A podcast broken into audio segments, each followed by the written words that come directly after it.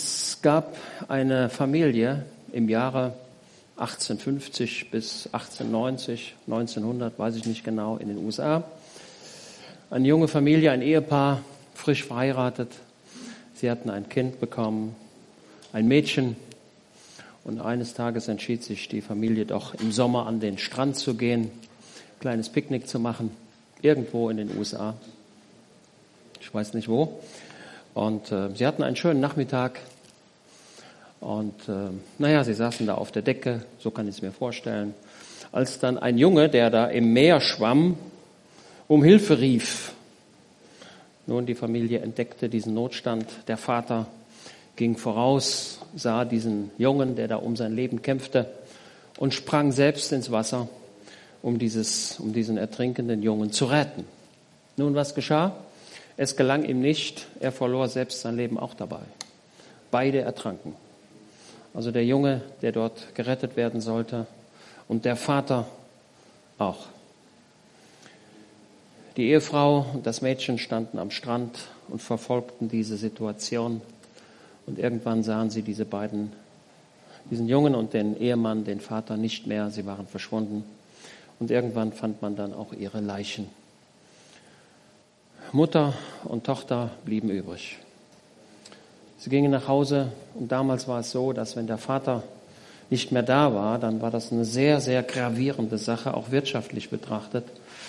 Äh, denn wovon sollten sie leben? Normalerweise war es früher so, heute hat sich das so ein bisschen verändert, ähm, dass der Vater doch dafür verantwortlich war, das Einkommen zu besorgen, damit die Familie leben konnte. Nun war der Vater tot der Ehemann war tot, die Zukunft war kaputt, die Versorgung war zweifelhaft geworden. Und darüber waren diese, diese Mutter und diese Tochter sehr erschrocken. Wie sollte es weitergehen in ihrem Leben? Gott sei Dank waren einige Leute, die ihr halfen, die ihr dann schon mal Geld zusteckten oder Nahrungsmittel vor die Türe stellten. Und in dieser Situation der großen Not und auch der Frage, Herr, warum ist das geschehen? Was habe ich verbrochen? Das ist oft die Frage, die gestellt wird, auch bei gläubigen Menschen, wenn, sie, wenn ihnen etwas widerfährt, dass sie fragen, warum ist das so? Was habe ich getan? Warum ist Gott auf mich sauer? Warum bestraft er mich? Antwort, Gott bestraft gar nicht. Und Gott ist auch nicht auf dich sauer. Und wir wissen auch nicht, warum dieser Vater starb in seinem ehrenhaften Bemühen, dieses Kind zu retten. Und in all diesen Fragen, die sie gar nicht beantworten konnte, im Übrigen, wer kennt Mark Twain? Ich schaue mal so in die Runde. Mark Twain, das ist ein Schriftsteller, den sollte jeder kennen, der auf der Schule war. Denn er hat einen, ein großes Werk geschrieben, ich glaube, das kennt jeder, jeder Junge, jedes Mädchen.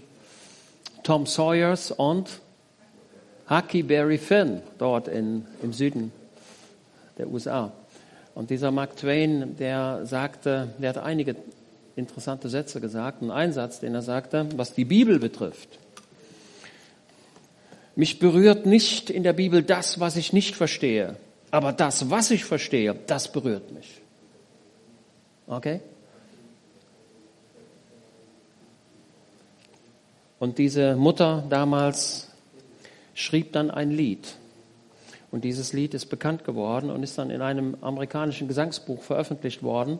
Songs and Triumphs. Also Lieder und Triumphe, Lieder und Siege.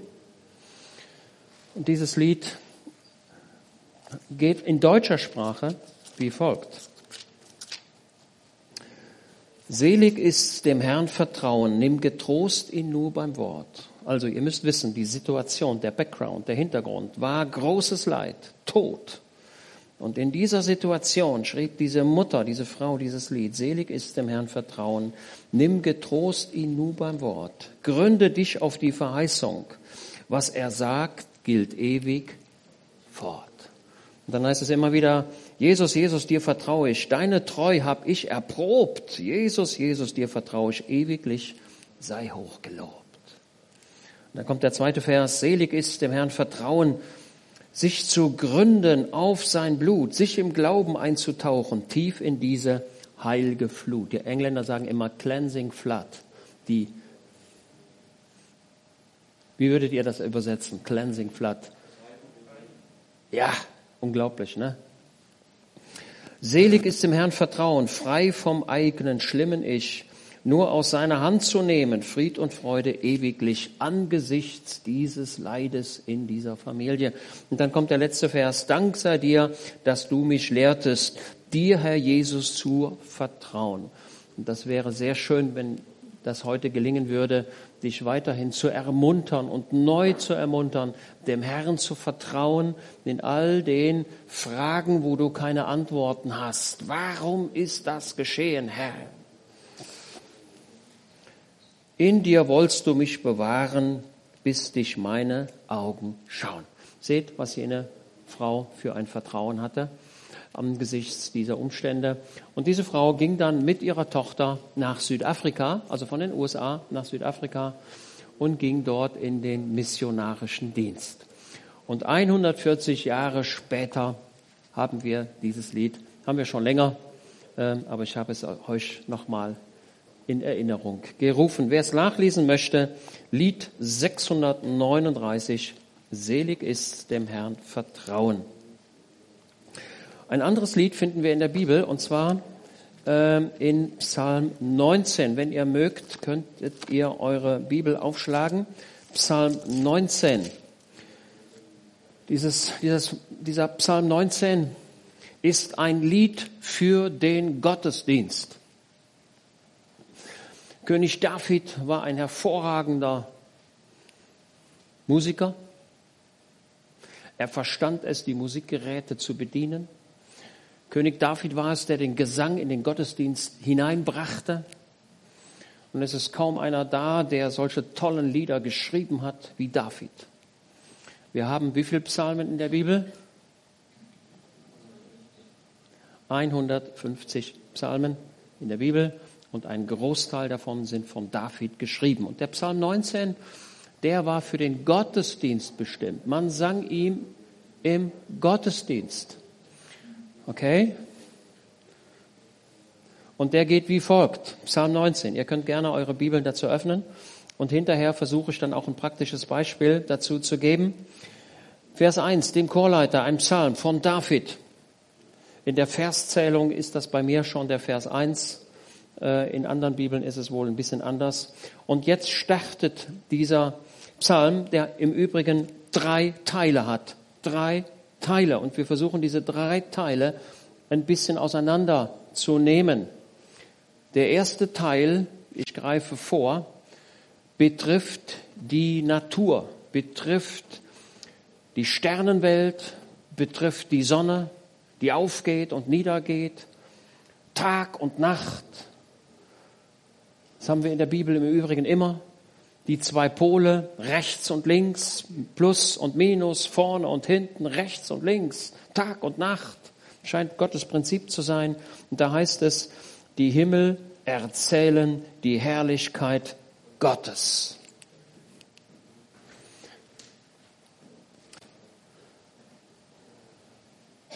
Jetzt haben wir ja Winter und wenn der, wenn es im Winter sehr kalt ist und klar, und dunkel, dann können wir die Sterne besonders gut sehen. Ich glaube, dass König David oft dort auf den Wiesen lag, wenn es Abend wurde, wenn es Nacht wurde, wenn er draußen war, legte er sich dort zwischen die Büsche. Und wo guckt man dann normalerweise hin, wenn man auf dem Rücken liegt? Da schaut man in die Sternenwelt hinein. Mir scheint, als wenn David hier vertont, die Himmel erzählen die Herrlichkeit Gottes. Und jetzt kommt der Parallelismus, das kommt sehr oft, dass ein Gedanke von zwei Seiten beleuchtet wird. Und das Himmelsgewölbe erkundet seiner, verkündet seiner Hände Werke. Mir scheint, als wenn David zurückschauen würde auf die Schöpfung, wie Gott diese Erde gemacht hat, wie er den Himmel gemacht hat, wie er Tag und Nacht getrennt hat, Meer und Wasser. Achtet auf diese Formulierungen. Die Himmel erzählen die Herrlichkeit Gottes, ohne dass der Himmel einen Mund hätte, wird hier allein am, an dem irdischen Himmel, den wir sehen, Gott verkündet. Gott dokumentiert sich durch die Natur. Gott macht sich deutlich durch das, was er geschaffen hat. Das ist ein mächtiges Reden Gottes. Im Übrigen dieser erste Vers hier. Die Himmel erzählen die Herrlichkeit Gottes und das Himmelsgewölbe verkündet seiner Hände Werk. Das steht auf dem Grabstein eines bekannten Wissenschaftlers. Es gab mal einen, einen, einen Konstrukteur, das war der Werner von Braun, der hat damals hier in Deutschland eine Rakete konstruiert oder war daran beteiligt, die Rakete zu konstruieren. Und nach dem Krieg haben die Amerikaner ihn gezogen, er ist dann nach USA und war da in dem amerikanischen Raketenprogramm beteiligt, und zwar auch maßgebend. Er hat die maßgebenden äh, Ideen geliefert, um nachher eine Rakete zum Mond zu schicken. Und als er starb dann irgendwann, und dann schrieb man dieses auf den Grabstein. Die Himmel erzählen die Herrlichkeit Gottes und das Himmelsgewölbe verkündet seiner Hände Werk. Aber von dem Erzählen und von dem Verkünden geht es jetzt noch weiter. Ein Tag sprudelt dem anderen Kunde zu und eine Nacht meldet der anderen Kenntnis. So heißt es zumindest in meiner deutschen Elberfelder Übersetzung. Hier seht ihr also, hier ist die Rede von Erzählen, von Verkünden, von Sprudeln, von Melden. Ja, wie wird denn hier verkündigt? Wie wird denn hier gemeldet? Wie wird denn hier herausgesprudelt? Und David sagt, ohne Rede und ohne Worte, mit unhörbarer Stimme. Okay? Also Gott, der Schöpfer von Himmel und Erde, spricht nicht hörbar, aber sichtbar durch das, was er geschaffen hat. Also auf die Frage, kann es einen, gibt es einen Gott im Himmel, antworte ich, natürlich gibt es einen Gott im Himmel. Er hat all das, was wir sehen in der Natur, gemacht. Er hat die Himmel gemacht. Es ist hier Plural. Jawohl. Ihr Schall geht aus über die ganze Erde und bis an das Ende der Welt ihre Sprache. Ich sage es nochmal. Gott, der Schöpfer des Universums, dokumentiert sich durch das, was wir jeden Tag mit unseren Ohren, mit unseren Augen sehen können. Und es ist eine sehr laute Sprache, ich bin Gott der Schöpfer. Gott hat diese Erde gemacht. Dort hat er der Sonne ein Zelt gesetzt und jetzt schildert David, wie er die Sonne erlebt. Und sie, also die Sonne, wie ein Bräutigam aus seinem Gemach tritt sie hervor, achtet auf diese bildreiche Sprache. Es handelt sich hier um ein Lied im Gottesdienst. Das Lied hat auch die Funktion, nicht auch, es hat mit Sicherheit die Funktion, immer wieder Gottes Größe deutlich zu machen. Okay? Und sie, wie ein Bräutigam aus seinem Gemach, tritt sie hervor. Sie freut sich wie ein Held, die Bahn zu durchlaufen. Nun, wir wissen, die, die Sonne steht da, der Mond, die Erde, die Erde dreht sich in sich, dreht sich aber auch um die anderen Himmelskörper. All das hat Gott gemacht mit Präzision, mit überragender Präzision. Vom Ende des Himmels geht sie aus und läuft um bis an sein Ende. Nichts ist vor ihrer Glut verborgen. Gott hat die Sonne gesetzt in einem optimalen Abstand zur Erde und sie versorgt dich und mich mit Wärme und nichts ist ihr verborgen. Das war der erste Teil dieses Psalmes. Jetzt könnt ihr einen Strich machen. Jetzt kommt der zweite Teil. Der Psalm ist wie eine Medaille. Er hat zwei Seiten. Das war die erste Seite. Gottes Schöpfungswerk. Und mir scheint, als wenn David auf die Schöpfung extrem Bezug nimmt. Hier ist nicht von den Tieren die Rede, auch nicht von den Bergen und von dem Wasser und von den Fischen. Hier ist nur die Rede von den Himmelskörpern, die wir sehen und die eine sehr deutliche Sprache haben und zu dir reden und sprechen. Das ist auch das, was Paulus im Römerbrief verkündigt. Und jetzt kommt ein Strich. Gott redet nicht nur durch die Schöpfung zu, zu dir und zu mir und offenbart sich, sondern Gott hat eine, ein zweites Instrument, um sich deutlich zu machen, um sich zu artikulieren. Jetzt kommt die andere Seite, Teil 2. Ab Vers 8, also die ersten sieben Verse oder die ersten sechs, je nachdem, wie ihr es nehmt, ist das Reden Gottes zu dir und zu mir. Durch die Schöpfung. Und jetzt wird es sehr individuell. Er redet nämlich auch durch sein Wort zu dir und mir. Vers 8. Das Gesetz des Herrn ist vollkommen und erquickt die Seele. Heute ist es an mir, das Wort Gottes zu verkündigen und dafür zu sorgen, dass, dass etwas geändert wird in deiner Seele, in deinen Empfindungen. Das Wort Gottes erquickt, das ist ein altes deutsches Wort, tut mir leid, vielleicht besser, erfrischt die Seele, verändert deine inneren Empfindungen. Das urtextliche Wort ist eigentlich zurückführen. Das Gesetz des Herrn ist vollkommen und führt dich wieder zurück in und ist geeignet, dich zurückzuführen in die Gegenwart Gottes. Ja, das ist so der Gedanke. Das Wort, das Gesetz des Herrn ist vollkommen und erquickt die Seele. Es erfrischt die Seele. Es führt die Seele wieder zurück. So, einen kleinen, kleinen Blick in ein anderes Buch des Alten Testamentes. Da geht es um die Ruth und um die Naomi. Ihr kennt das, wie diese beiden Frauen aus dem fremden Land, als die Hungersnot in Israel zu Ende war, zurückkamen. Zwei Frauen hatten ihren Besitz verloren, hatten enorme Existenzfragen. Wie wird es weitergehen? Und die Ruth findet einen Mann, okay? Und aus dieser Ehe kommt ein Kind. Wie heißt dieses Kind? Obed. Und das ist der Opa von David. Und da sagt die Naomi, wir lesen das zusammen, Ruth 4, Vers 15. Ruth 4, Vers 15.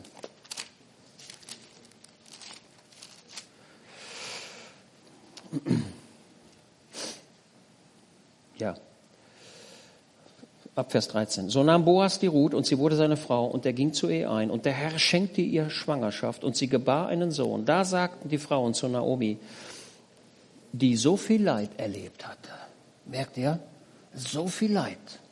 Den Mann verloren, die Söhne verloren, die Heimat verloren, die Heimat nochmal verloren, ungewisse Zukunft. Das ist Naomi. Sie sagte von sich selbst, nennt mich nicht so, ich bin bitter, ich bin sauer, ich bin enttäuscht, ich verstehe ihn nicht mehr und doch führt es Gott zu einem großen Segen. Da sagten die Frauen zu Naomi, gepriesen sei der Herr, der es dir heute nicht an einem Löser hat fehlen lassen. Sein Name werde gerühmt in Israel und er wird dir ein Erquicker der Seele sein und ein Versorger deines Alters. Ja, er ist ein Erfrischer deiner Seele.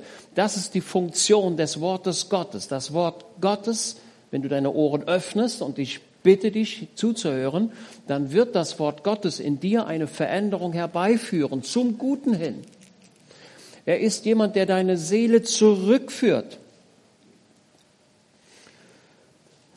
Wir erlauben uns einen anderen Hinweis. In Klagelieder, wenn ihr, das ist hinter Jeremia, falls ihr es sucht, hinter Jeremia kommen die Klagelieder. Ich habe es mir hier aufgeschrieben. Klagelieder 1, Vers 11. In einer sehr schlimmen Situation des Volkes Israel. Vers 11. All ihr Volk seufzt auf der Suche nach Brot. Sie geben ihre Kostbarkeiten für Nahrung hin, um sich am Leben zu halten. Also es war Not im Volk Israel. Und sie haben all ihr sie haben, ihr, sie haben Brot gesucht. Also es ging, ging um die Existenz. Und sie haben all ihr Geld hingegeben, um Nahrung zu kaufen, um sich am Leben zu halten. Mit anderen Worten, im Urtext heißt es hier, um die Seele zu erfrischen, um die Seele zu retten, um das Leben zu erhalten. Also das Wort Gottes ist geeignet, Leben hervorzubringen.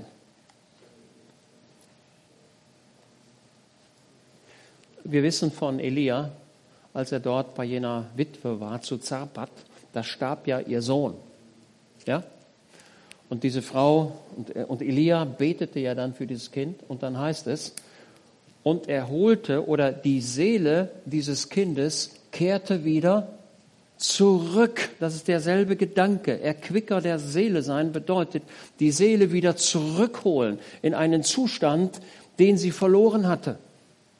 Also das Gesetz, das Wort des Herrn ist vollkommen und ist geeignet, deine Seele wieder in einen anderen Zustand, eine, deine Seele in einen anderen Zustand zu bringen, in den Zustand, wo sie eigentlich hingehört. Deine Seele soll erfrischt werden. Sie soll, sie soll die Gegenwart Gottes erleben. Merkt ihr das? Ich hoffe mal, dass mir das gelingt, das deutlich zu machen. Also behaltet diesen Satz. Das Gesetz des Herrn ist vollkommen. Es ist ohne Fehler und ist geeignet, deine seelischen Empfindungen, deine Seele wieder in die Gegenwart Gottes hineinzubringen. Das ist der Sinn. So, jetzt geht's weiter. Eins, zwei. Das Zeugnis des Herrn ist zuverlässig. Gott steht zu seinem Wort. Er ist treu und er hält und hält, er hält seine Versprechungen ein. Nummer drei. Also das ist ein Doppelvers. Das Zeugnis des Herrn ist zuverlässig und macht den Einfältigen weise. Wenn jemand Weisheit braucht, und ich denke, ihr werdet alle dafür sein und sagen, das ist eine gute Sache, musst du Wort Gottes hören. Ja? Also Paulus lehrt in Römer Kapitel 10, das Wort Gottes muss verkündet werden. Das Wort Gottes muss gehört werden. Aufgrund des Hörens führt es zum Glauben und der Glaube führt dich zur Seligkeit. Ja? Verkündigung, Hören, Glauben und dann Glauben zur Seligkeit hinein. Ja, das sind die Stufen. Und ich bin gerade dabei, nicht weil ich hier gerufen hätte, sondern es ist eben so gekommen, dass ich heute diesen Auftrag habe, hier das so zu verkündigen. Ja? Jetzt geht's weiter. Nummer drei. Die Vorschriften des Herrn sind richtig und erfreuen das Herz. Also ich freue mich immer über das Wort Gottes. Es gibt's gar nicht anders. Das ist das Beste, was es auf dieser Erde gibt. Gott spricht zu mir auf zweierlei Arten. Einmal durch die Natur, ohne dass ich was höre, aber ich sehe es trotzdem und verstehe es. Und er redet persönlich durch sein Wort zu mir. Und es ist vollkommen. Und es verändert meine Seele. Und es macht aus dem unkundigen Menschen einen kundigen Menschen. Die Furcht des Herrn ist rein und besteht in Ewigkeit. Das war die Nummer fünf. Und jetzt kommt die Nummer sechs. Die Rechtsbestimmungen des Herrn sind Wahrheit. Sie sind gerecht allesamt. Das waren sechs Eigenschaften des Wortes Gottes. Und jetzt kommt, und jetzt scheint es so, als wenn David die sechs Schöpfungstage aufgegriffen hätte. Denn was kommt, was kommt nach, dem, nach den sechs Tagen? Der siebte. Das ist der Ruhetag. Und jetzt kommt die Zusammenfassung, so verstehe ich das hier in Vers 11. Dieses verkündigte Wort Gottes, sie, die köstlicher sind als Gold, ja viel gediegenes Gold und süßer als Honig und Honigseim. Altes deutsches Wort. Also dieses Wort Gottes ist kostbarer als Gold, kann man gar nicht kaufen, kann man gar nicht bezahlen. Also von, von daher würde ich mal sagen, heute Morgen bist du ein reicher Mann, weil du das Wort Gottes hörst, aber du bezahlst ja nichts dafür. Ne? Und trotzdem darfst du es hören. Du kannst materiell so arm sein, wie du willst und kannst sagen, ich komme mit meiner Rente kaum durch die Tür. Kann sein. Aber wenn du das Wort Gottes hörst und Jesus kennst, bist du der reichste Mensch auf dieser Erde. Es gibt nichts Besseres, als Jesus zu kennen und sein Wort zu hören. Und ich bin immer erschrocken darüber, wenn es auch in den christlichen Gemeinden Menschen gibt, die sagen, ach, äh, Bibelstunde interessiert mich nicht, Predigt, ach, ich mache heute, ich gehe heute mal zum, zur Eissporthalle, ich mache mal dieses oder jenes. Das ist eine Verachtung des Wortes Gottes über, gegenüber. Und, und ich denke, was sollte Gott denken, der alle seine Liebe, alle seine Energie aufwendet, um dich zu erreichen, und du sagst, was interessiert mich das? Das Wort Honigseim, altes deutsches Wort, also stellt euch die Wabe vor, wo die Biene ihren Honig produzieren, und diese, diese Wabe läuft über. Das Öl, das, das, der Honig tropft quasi runter. Das ist, das ist das, was hier äh, deutlich wird. Sein Wort ist süß, es bringt dir Kraft und der Honig hat im Übrigen eine sehr gute Wirkung auf deinen Körper. Honig ist das perfekte Lebensmittel und da ist sowas drin. Ähm, die Biologen können das vielleicht besser sagen, Propolis. Ne? Das ist fantastisch. Ja, also dieses Honig. Honig ist ein fantastisches Lebensmittel von Gott gemacht. Vielleicht gibt es auf dieser Erde gar nichts Besseres als Honig. Ich weiß es nicht. Den richtigen Honig, den echten Honig. Genau. Honig ist süß. Honig gibt dir Kraft. Honig desinfiziert. Honig nimmt die Entzündung weg. Honig ist fantastisch. Und dieser Honig in einem Übermaß er tropft herunter. Das ist das Wort Gottes. Das Wort Gottes ist wertvoller als Gold, als gediegenes Gold. Es ist wertvoller als der süßeste Honig und selbst das, was darüber hinaus produziert wird, das ist das Wort Gottes.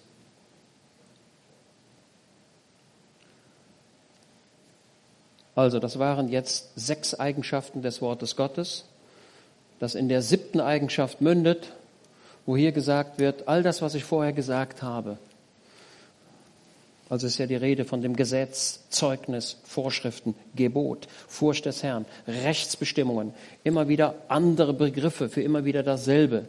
Und das ist süß und das führt zu Veränderung. Das macht dich gesund. Wir brauchen das Wort Gottes. Ja, nur das Wort Gottes, was wir hier haben, ist geeignet, dich in den Himmel zu bringen. Das war der Teil 2. Ja, vielleicht können wir auch noch den, den Vers 12 dazu nehmen. Auch wird dein Knecht durch sie gewarnt, in ihrer Befolgung liegt großer Lohn. Verirrungen, jetzt kommt der dritte Teil. Verirrungen, wer bemerkt sie? Von den verborgenen Sünden, sprich mich frei. Also David sagt zu Gott, ich will dir dienen von ganzem Herzen. Ich liebe dein Gesetz. Ich möchte dein Wort erleben. Ich möchte es aufnehmen. Ich möchte es essen. Ich weiß, dass es mir zum Vorteil bringt, zum, Vorteil ist. Ich weiß, dass es mich in den Himmel bringt. Und jetzt checkt er sich selbst und sagt, Mensch, kann denn bei mir irgendetwas sein, was Gott nicht gefällt? Verirrungen, wer bemerkt sie? Auch von den verborgenen Sünden, sprich mich frei. Auch von über, Übermütigen, halte deinen Knecht zurück. Lass sie mich nicht beherrschen, dann bin ich tadellos und bin rein von schwerem Vergehen. Wir als Gemeinde, und ich empfehle, betet dafür, dass ihr nur mit Menschen zusammenkommt, die euch nicht quälen. Gerade die, die im Berufsleben sind oder die am Anfang des Berufslebens sind. Und wenn ihr in Arbeit steckt, dann werdet ihr merken, dass die Leute, die rechts und links mit euch zusammenarbeiten, da gibt es Leute, die sind unter euch und da sind Leute, die sind über euch, rechts und links. Das ist im Leben nicht immer so einfach. Ich will es nur mal sagen. Ja? Daniel, jetzt warst du immer nur im geistlichen Dienst unterwegs, fast. Ne? Fast. Aber alle die, die jetzt in einem Unternehmen arbeiten oder in der Wissenschaft oder so, wo, wo auch immer, hier, äh, Danilo, in deiner Firma, da sind nicht alle freundlich mit dir. Ja? Also mit Sicherheit nicht. Und da gibt es auch Konkurrenten und da gibt es auch Intrigen, ja, wo du sagst, Mensch, was ist denn jetzt hier los? Wo kommt denn das her? Ja? Also es sind nicht immer so die Leute so transparent, wie wir denken. Ja, also das ist eine richtig schwierige Sache. Und David, wer hätte nicht mehr Feindschaft erlebt als David? Okay?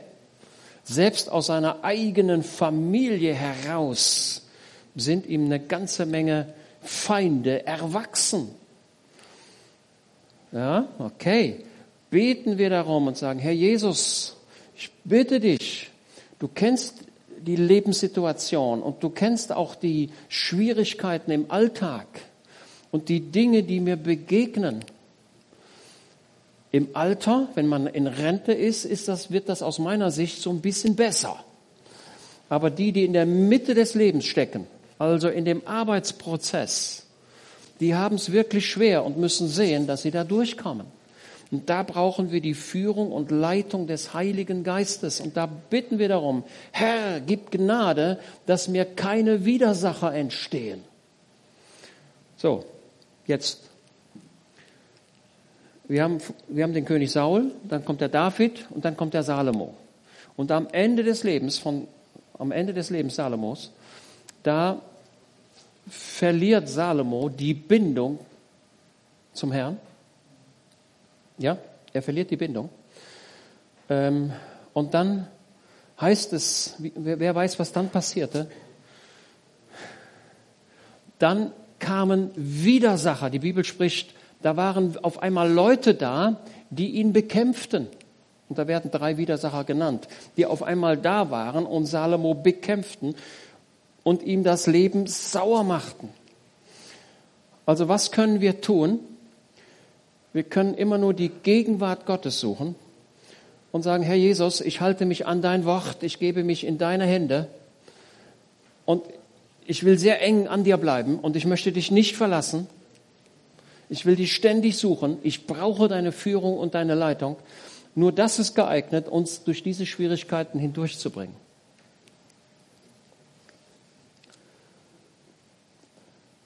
Und dann, lass die Reden meines Mundes, das, den Vers 15, glaube ich, kennt jeder Christ. Lass die Reden meines Mundes und das Sinnen meines Herzens wohlgefällig vor dir sein.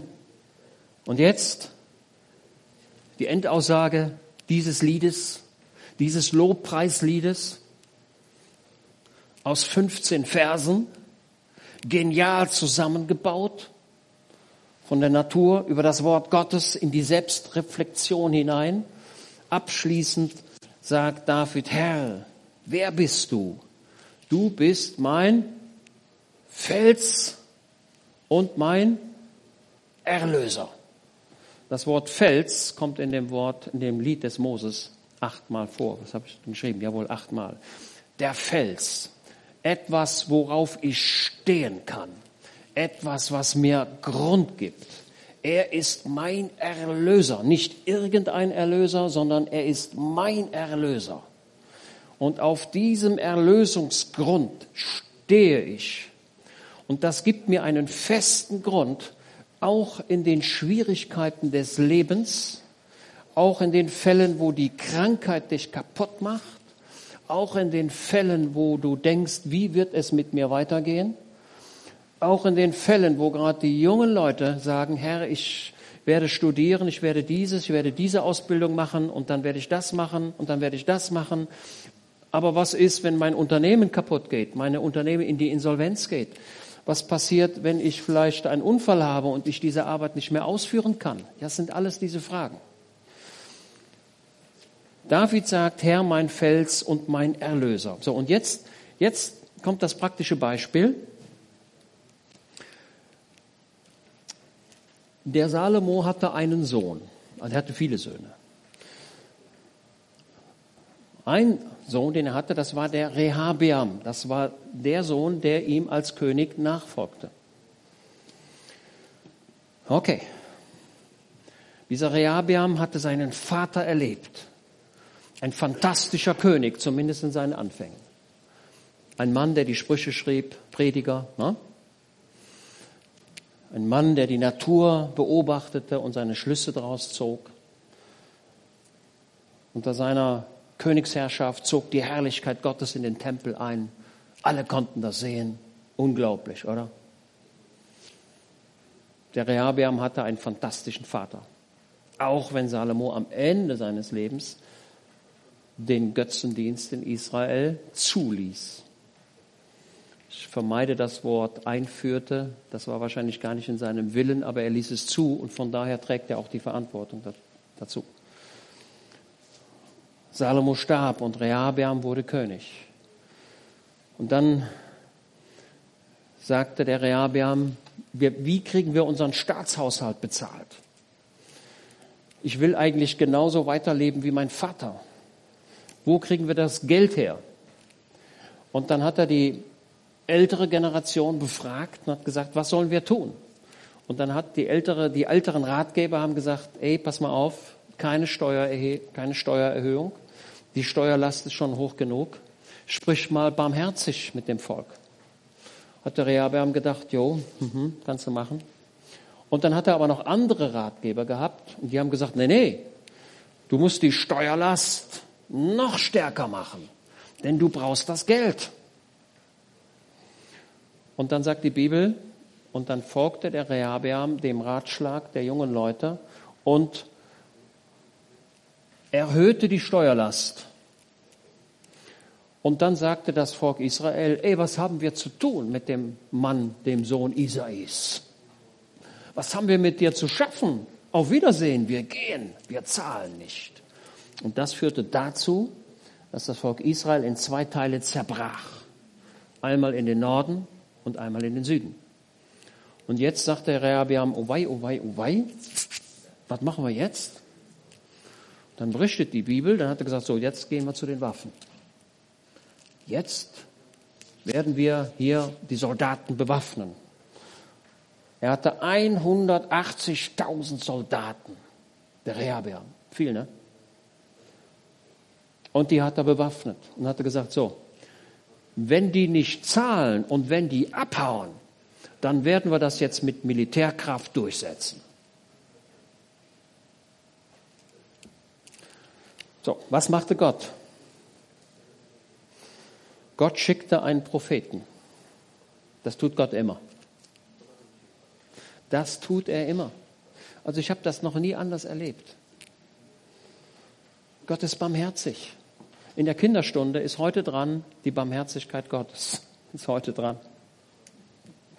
Und wer, wo könnte man, an welchem Beispiel könnte man die Barmherzigkeit Gottes besser erklären als in der Geschichte vom barmherzigen Samariter. Da lag der Mann aus Jerusalem kommend auf dem Weg nach Jericho. Dort lag er im Graben. Und ich hätte mal gesagt, ey, warum gehst du auch? Mensch, bleib doch zu Hause. Wer von Jerusalem weggeht, der muss doch unter die Räuber fallen, oder? Wenn du die Gemeinde verlässt, kann ich dir keine Garantie geben. Die Gemeinde, die Zugehörigkeit zu einer Gemeinde, das ist Gottes Prinzip, gibt dir Schutz. Ob du willst oder nicht, der ist einfach da. Und wenn jemand sagt, ich brauche den Schutz nicht, ich mache mein eigenes, wie sehr bin ich berührt über einige Leute, die ich seit geraumer Zeit weder hier sehe noch bei Zoom, wo ich mir denke, ey, die müssten Wort Gottes hören.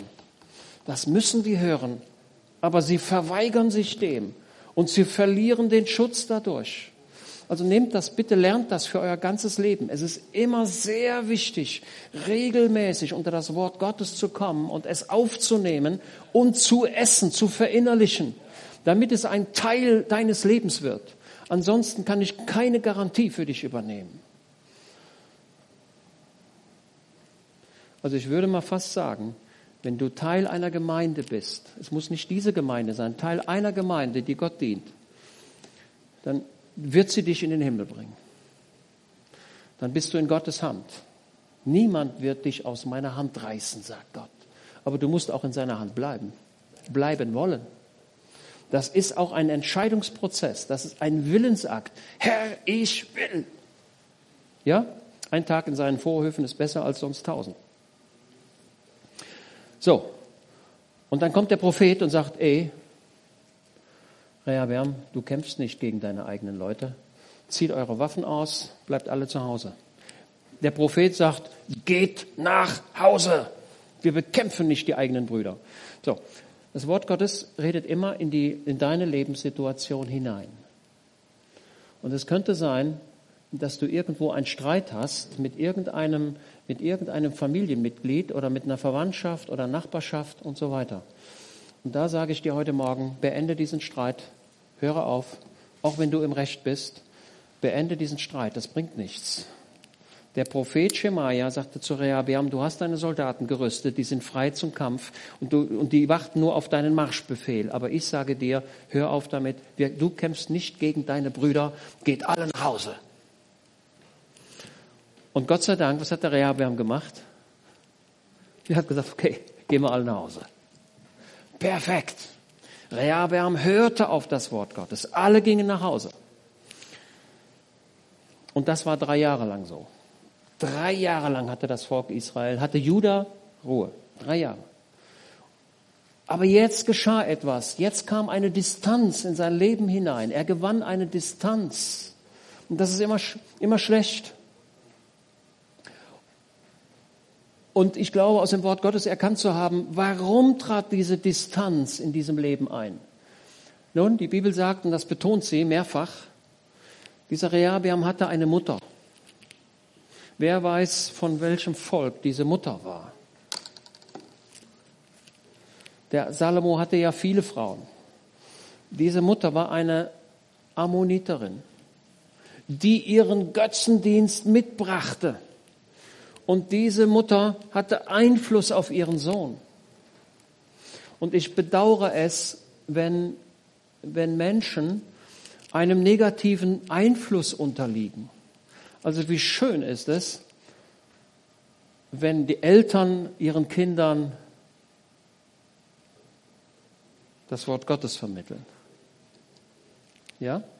Also ähm, mir sagte die Brigitte heute Morgen, saßen wir am Tisch und ähm, unsere Kinder kommen gerne nach Hause. Ne? Unsere Große wohnt in Barcelona in Spanien, die andere in Hamburg und die andere, die Kleine, in Göttingen. Jetzt haben wir Corona-Problematik, keine Frage, wir sind jetzt ein bisschen gehindert. Aber wir bekommen von den Kindern immer wieder gespiegelt, wie schön, dass wir Eltern haben. Wie schön, dass wir ein Zuhause haben. Wie schön, dass wir Eltern haben, äh, die zusammen sind. Es ist eine Katastrophe, wenn Ehen kaputt gehen und die Leidtragenden sind immer die Kinder. Die gehen nämlich dabei kaputt und werden für ihr zukünftiges Leben lebensunfähig. Und es braucht ein besonderes Maß an Gnade Gottes, das wieder hinzukriegen, das wieder hinzubiegen. Eltern haben eine große Verantwortung für ihre Kinder. Eltern stellen die Weichen für ihre Kinder. Ja? Wenn Kinder nicht das gute Vorbild der Eltern sehen, dann werden sie sagen, ich mache, was ich will. Und sie sind unbelehrbar. Kannst du die besten Argumente rausholen. Das geht hier rein und da raus. Habe ich schon tausendmal erlebt. Da kannst du das Beste sagen zu diesem oder zu jenem, auch hier zu unseren, zu euch. Da bin ich mir sicher. Ich weiß, bei dem einen geht's hier rein und da raus. Das weiß ich vorher schon. Leider. Also das Wort Gottes bringt nicht immer hundertfältig, hundert, hundertfältig äh, Frucht. Vieles fällt auf den steinigen Boden und vieles wird einfach weggefressen. Das weiß ich vorher schon. Und ich beklage es. Und ich muss mich aufmachen, die Vögel zu verscheuchen und den Samen wieder dorthin zu kehren, wo der Boden ist. Merkt ihr? Also das weiß ich vorher schon. Okay, so diese Mutter, brachte einen negativen Einfluss in dieses Leben dieses Königs. Und dann heißt es, und er ließ den Götzendienst in Juda zu. Und, es, und er tat, was böse war in den Augen des Herrn. Merkt ihr, er erlebt Distanz. Und diese Distanz ist maßgeblich verursacht durch den Einfluss, durch den negativen Einfluss an dieser Stelle. Also, liebe Geschwister, seht mal zu, mit welchen Leuten ihr zu tun habt.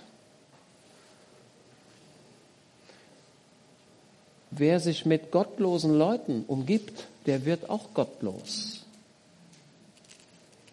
Wenn du dich aber mit Gottes fürchtigen Menschen umgibst, wird das für dich förderlich sein. Also seht zu. Ja? Also mir ist das überragend deutlich, wo ich bei dem einen oder bei dem anderen sehe, eine Entwicklung, die nicht gut ist. Also das ist mir völlig klar.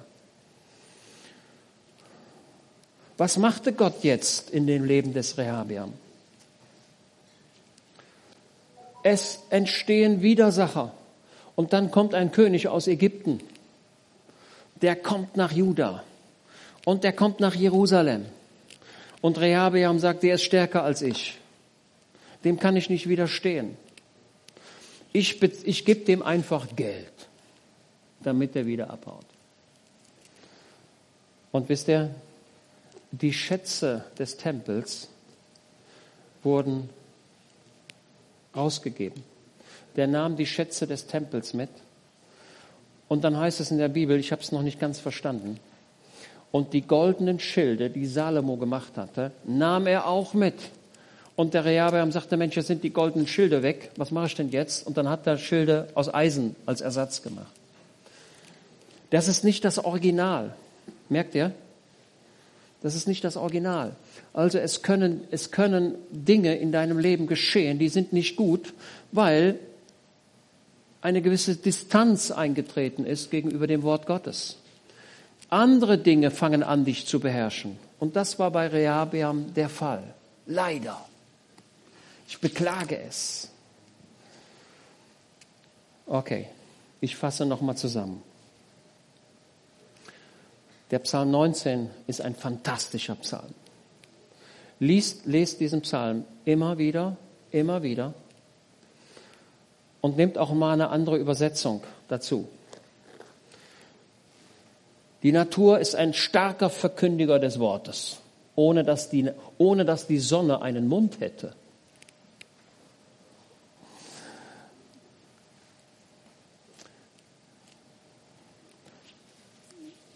Im Übrigen, da sind so viel versteckte Ideen drin. Da ist ja von der Sonne die Rede, die wie der Bräutigam aus seiner Kammer kommt, in Erwartung dessen, was ihn erwartet. Er rennt los ne? und erreicht sein Ziel. Und dann ist ja davon die Rede, von dem Wort Gottes, das wie Honig ist. Und dieser, dieses, dieser Begriff Honig, der kommt wo wieder vor? Im Hohen Lied und beschreibt die Liebe des Bräutigams zur Braut, beziehungsweise von der Braut zum Bräutigam. Wir sehen hier auch wieder eine Parallele, die wir einfach entdecken müssen, die wir einfach sehen müssen. Im Wort Gottes gibt es so viele Dinge zu entdecken und zu erkennen. Ich erkenne aus dem Wort Gottes nur so viel, wisst ihr das? Das ist so viel, dass ich es gar nicht zeigen kann, weil das so wenig ist. Doch, das Wort, doch, doch, Tante Anneliese. Ich empfinde mich so, dass ich nur so viel verstanden habe von der Größe, die da ist. Nicht hunderttausend Leben reichen aus, um das Wort Gottes in der Gänze zu verstehen. Und ich kann mich nur retten, wenn ich, wenn ich mal nicht mehr hier bin. Wenn ich auf der anderen Seite bin und ich Jesus sehen kann und dann kann ich den Moses fragen und den, Elisa fra den Elia fragen und die anderen kann ich auch fragen alle kann ich fragen. Die Erkenntnis ist, die wir hier haben, ist Stückwerk, ne? ist echtes Stückwerk. Und im Himmel wird erst das Vollkommene sein. In meinem Leben sehe ich ein großes Stückwerk. Ich sehe immer nur Baustellen. Das Bauwerk scheint nicht fertig zu werden und es scheint, als wenn ich erstmal gerade unten ein bisschen Erde weggeräumt hätte, um ein großes Gebäude zu bauen. Ihr merkt, ja? Gott ist ein redender Gott. Das Wort Gottes ist vollkommen und bringt deine Seele wieder zurück. Es erquickt, es erfrischt deine Seele und das ist notwendig. Und über beides reflektieren wir und sagen, Herr, hier stehe ich, ich komme zu dir. Ich will nicht die Fehler machen, die Rehabia machte, indem er auf die Ratschläge seiner Mutter, seiner götzendienerischen Mutter hörte. Seine Anfänge waren gut, sein Ende nicht. Was nützt es dem Sportler? Was ist die schwierigste Leichtathletikdisziplin? Was meint er? Welche Disziplin ist, sagen wir mal, Speerwurf? Ist schwer, ne? Ja. Kugelstoßen, auch schwer. Weitsprung ist auch schwer. Stabhochsprung, auch schwer. Wüsste ich gar nicht, wie es geht.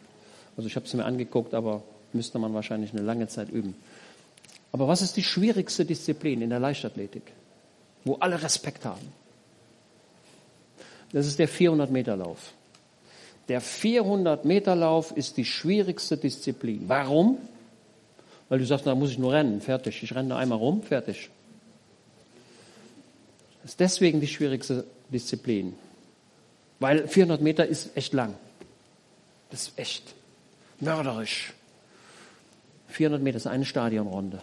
Einmal rund. Die ist deswegen so schwer, weil sie so lang ist, 400 Meter, und weil du so schnell sein musst. Du musst so schnell rennen, wie du kannst. Und das sehr lange.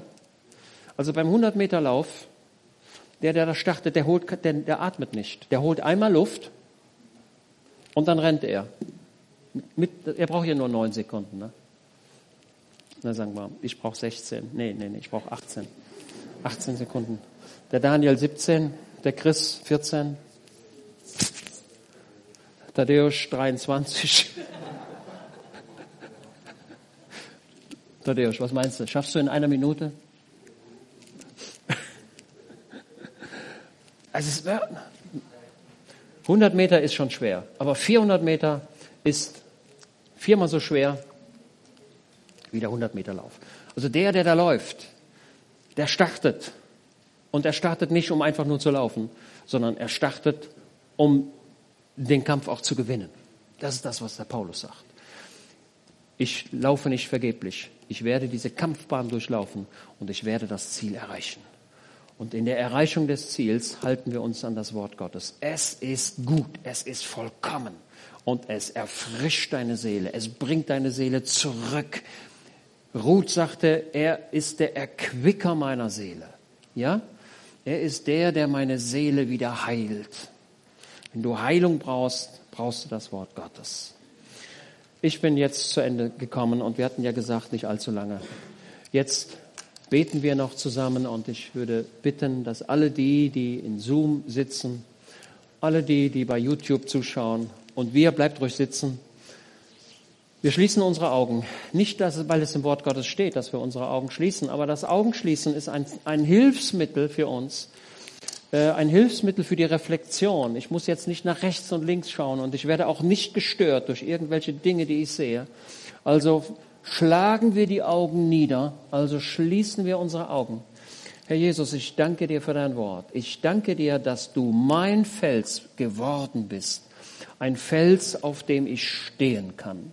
Und von diesem Fels will ich nicht wieder heruntergehen.